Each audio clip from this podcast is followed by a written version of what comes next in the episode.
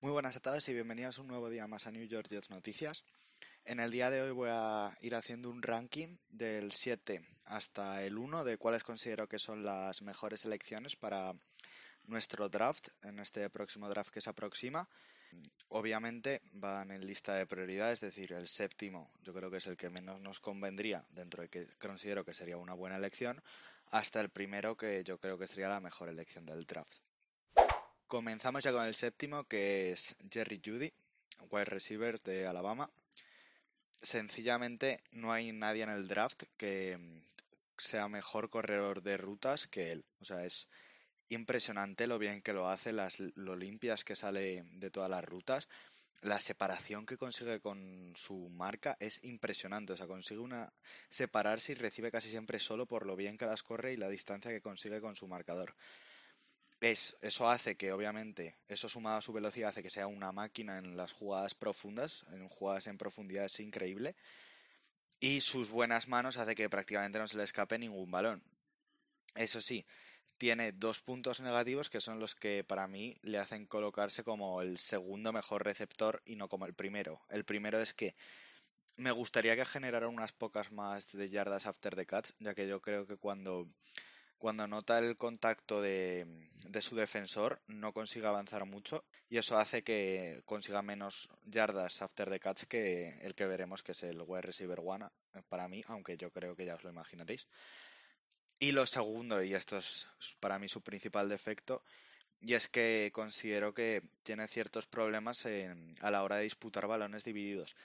Eso sí, es cierto que no pasa con mucha frecuencia, ya que, como digo, consigue mucha separación, pero cuando por lo que sea no lo consigue, creo que sufre a la hora de disputar balones de estos que son 50-50, por así decirlo, que no está claro quién se va a llevar. Creo que en esto no es, no es su mayor cualidad y lo que hace colocarse con la séptima posición. Vamos ahora con las, mi sexta elección. Y esto tal vez va a ser un poco polémico, pero yo creo que si no está en ninguno de los cinco anteriores, eh, de los cinco próximos que os voy a nombrar, la mejor solución sería el trade. Incluso antes que coger a Judy. Y me voy a guardar la explicación de esto. Voy a nombrar todos los eh, mis picks que creo que son mejores que este. Y luego volveré a explicar esto del trade porque yo creo que se entenderá mucho mejor que si doy la explicación ahora sin dar los nombres. Vamos ahora con la quinta elección, que no es otro que, como ya imaginaríais, eh, el receptor CD Lamp, eh, wide receiver de Oklahoma, que es para mí el mejor wide receiver del draft y voy a ir más allá, para mí es un top 3 de jugadores de este, de este draft, top 3. Pero claro, lo coloco como quinto ya que para mí las prioridades eh, para el equipo es más importante que coger la calidad. ¿Qué decir de este chico? Pues básicamente eh, me tiene enamorado como receptor. Su calidad a la hora de en los pases cortos es muy bueno, muy bueno gracias a la capacidad que tiene de mm, conseguir yardas after the catch. Precisamente eso que le decíamos, que decía que Judy le mm, fallaba un poco más, eh, CD Lamb es un auténtico experto en esto. Es capaz de buscar el hueco por donde el de salir y además de romper tackles con muchísima facilidad, lo cual lo hace un auténtico peligro incluso una vez recibido el balón. Pero es que además en pases largos eh, tampoco se queda corto, ya que tiene una capacidad impresionante para localizar el balón y cogerlo donde venga. O sea, su radio de capacidad para coger el balón, su radio de atrapar balones es altísimo, altísimo. O sea, coge balones prácticamente desde cualquier lado. Esto se ve en recepciones a una mano, que ha dejado algunas impresionantes, recepciones entre dos, tres rivales, malos pases que se quedan cortos o muy largos, los coge todos. Es una auténtica máquina de recibir balones difíciles o casi imposibles. Además, em, lo como decía, es que es una auténtica bestia eh, hablando de yardas after the catch. ¿Y esto por qué es? Pues es primero por su velocidad, segundo por la lectura de la que hablaba de que es increíblemente efectivo a la hora de leer dónde están los jugadores y por dónde tiene que salir para conseguir irse. Además de que es un crack rompiendo bloqueos. Mm, la única duda que me queda es cómo de bueno es corriendo rutas, porque mm, la mayor parte de sus yardas son tras recepciones cortas, entonces me gustaría saber cómo va a conseguir adaptarse a correr rutas más largas en las que le he visto algún defecto, pero bueno, ya digo, para mí jugador top 3 de este draft y que va a dar muchísimo que hablar cuando llegue a la NFL desde el momento en el que llegue, o sea, no va a necesitar casi ni no vamos a ver no vamos a tardar en ver resultados suyos, porque para mí es ya digo, top 3 de este draft. Vamos ahora con la que sería mi cuarta elección, que mm, es para mí el peor de los cuatro offensive tackles, aunque ya digo que cualquiera de los cuatro mejoraría y muchísimo nuestra línea actual, que es Andrew Thomas, offensive tackle de Georgia. Es verdad que durante todo el año se ha estado casi colocando como el mejor, pero bueno, después de estar analizando bastante tape y demás, He de decir que además lo coloco aquí porque creo que es de los cuatro el que menos nos conviene, por el simple hecho de que creo que es una bestia en lo que cuando hablamos de bloquear para la carrera, pero creo que tiene y tendrá sobre todo serias dificultades a la hora de bloquear el pase en la NFL.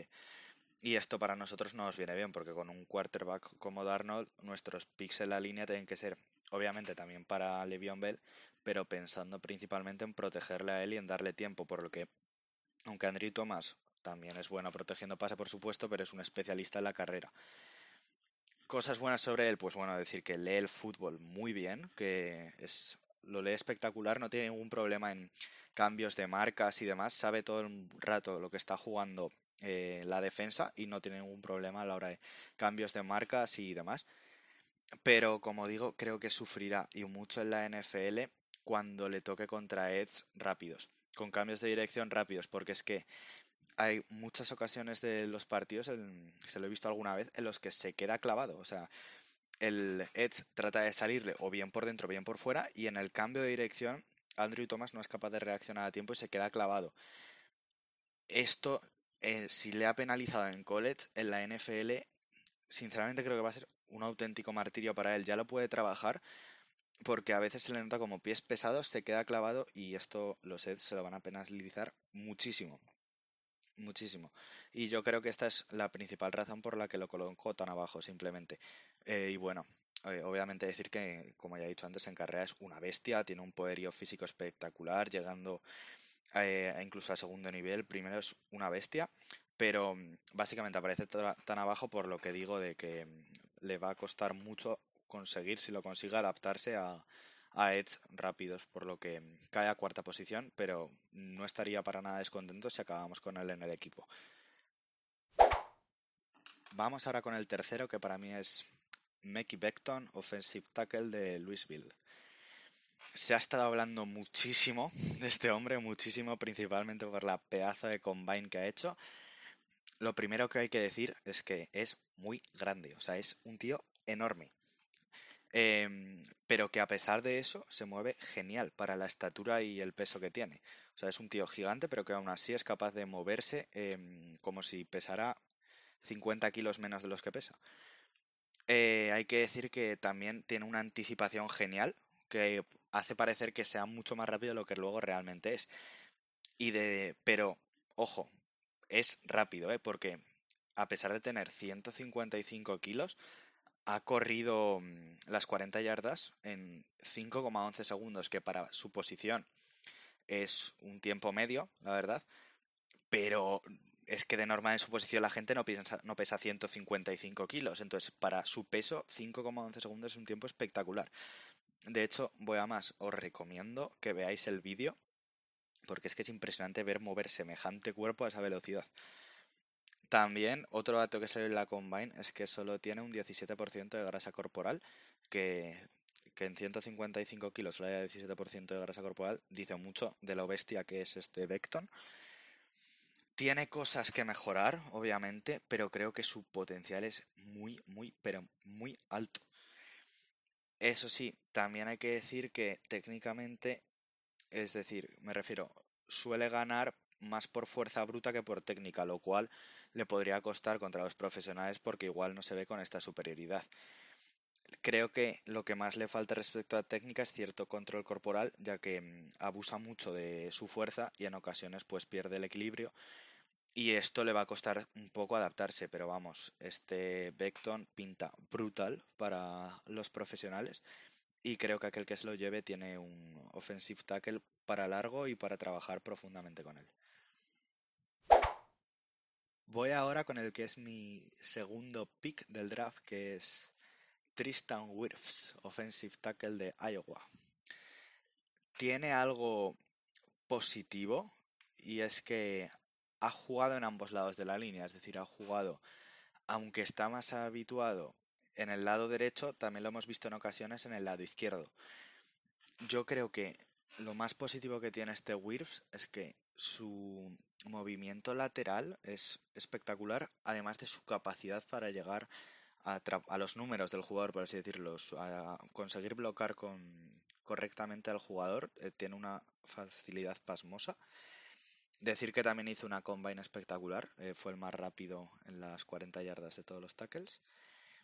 Y decir que hay alguna gente que lo coloca más abajo por el hecho de que no está seguro si jugará por la derecha, por la izquierda, de tackle, de guard. Pero yo no entiendo por qué ven esto como un inconveniente. Quiero decir, si tú tienes como fijo, por ejemplo, eh, tienes como fijo que una persona va a jugar en la derecha, pues ya sabes que va a jugar ahí. Sin embargo, si no tienes claro dónde va a jugar, yo creo que es un aspecto positivo porque simplemente puedes probarlo y puede darte resultado en más sitios. No entiendo por qué se ve como una cosa negativa. Bueno, en verdad sí que lo entiendo, pero quiero decir, tienes más opciones. O sea, yo no lo descartaría como algo negativo, ni mucho menos creo que le vaya a restar puntos. Eso sí, tiene una cosa negativa y es que creo que, y por lo que he visto, que cuando le atacan en velocidad, empujándole, ¿vale? No me refiero a cambios de, de velocidad ni de dirección como le pasaba a nuestro amigo Andrew Thomas, sino cuando le van en velocidad y lo empujan, en ocasiones pierde el equilibrio y acaba hasta en el suelo. Eso lo tiene que mejorar. Tiene que mejorar su stand porque no puede estar cayéndose por empujones porque si no va a tener un problema. Pero vamos, es en contadas ocasiones. Y sin lugar a dudas estaría contentísimo si este Tristan Wirfs acabara en nuestro equipo, ya que me parece que sería un incremento brutal en la línea. Y es por esto que acaba en la segunda posición de nuestro ranking.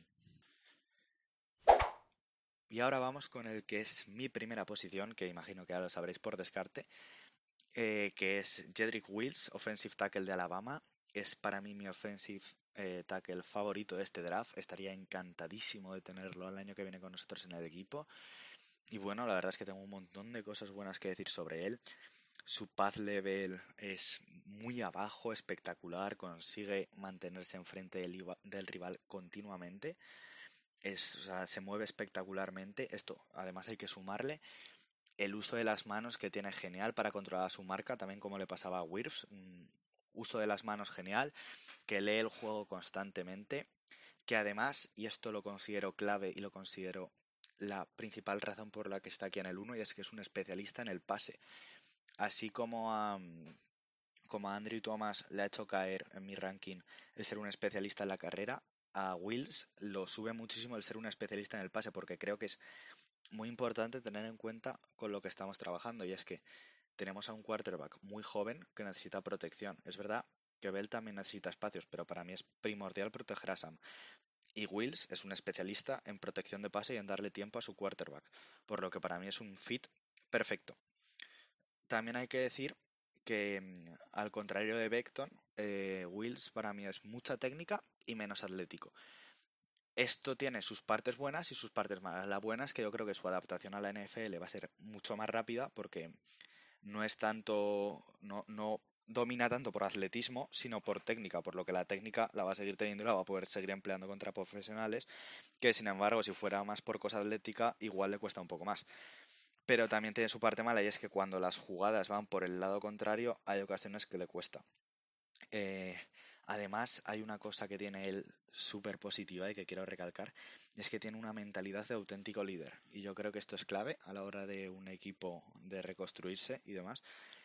La mentalidad de este chico es impresionante, siempre dando órdenes, siempre mandando y comandando la, línea ofensiva. Yo creo que tener una persona así nos va a venir genial. ¿Y cuáles son las dos únicas pegas que le pongo a este Wills? Eh, La primera es que solo ha jugado en la derecha, por lo que, si por lo que fuera reforzáramos en Free Agency este lado derecho o algo, este Wills obviamente bajaría en mi ranking bastante por lo que, por lo, porque no se le puede poner en la izquierda. Pero bueno, eh, si no, para mí es un candidato, claro, si está ahí. Y el segundo fallo, y el que es más de juego, y es que en ocasiones falla en errores de concentración, pero la verdad es que si os soy sincero, esto me preocupa cero. Pero cero, ¿por qué? Porque nosotros tenemos a Greg Williams. Y a Greg Williams eh, le puedes ir con muchas cosas, pero no te preocupes que si tienes faltas de concentración, Greg Williams te las te explica rápido cómo lo que tienes que hacer para que no ocurra y ya está. Porque no, tengo ninguna duda de que si acabará en nuestro equipo, Greg es capaz de sobra de solventar estos pequeños despistes en, en ocasiones y, y ponerle a tono como solo él sabe hacer. Bien, una vez acabado este ranking, que ya digo, os animo a que me, debatáis y me digáis, no, pues mira, yo pondría a Waves primero, pero ¿qué haces loco? ¿Cómo pones a Andrew Thomas el cuarto si para mí es el mejor? Pues os animo a que me debatáis todo esto porque al final esta temporada mm, de NFL hasta que llegue Free Agency y Draft es para precisamente debatir sobre estos temas, intercambiar opiniones para conocer más a los jugadores.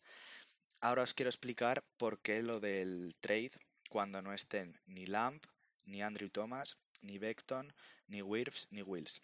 Si no están ninguno de esos cinco, para mí la opción es el trade antes que Judy.